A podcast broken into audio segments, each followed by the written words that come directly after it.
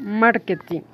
It is a strategy that every company must implement in the global plan in order to grow.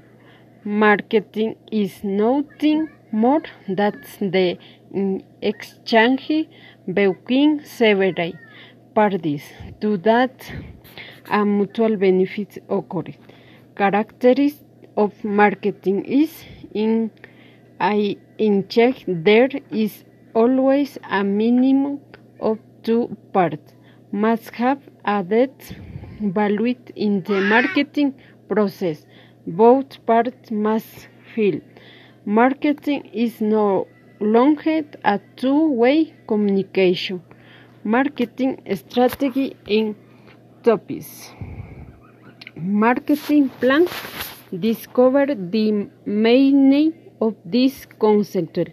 Way it is necessary to to design a good marketing plan in the key to create the best one. Digital marketing or online marketing is the discipline of marketing that is committed to developing a strategy only in the digital. Direct marketing.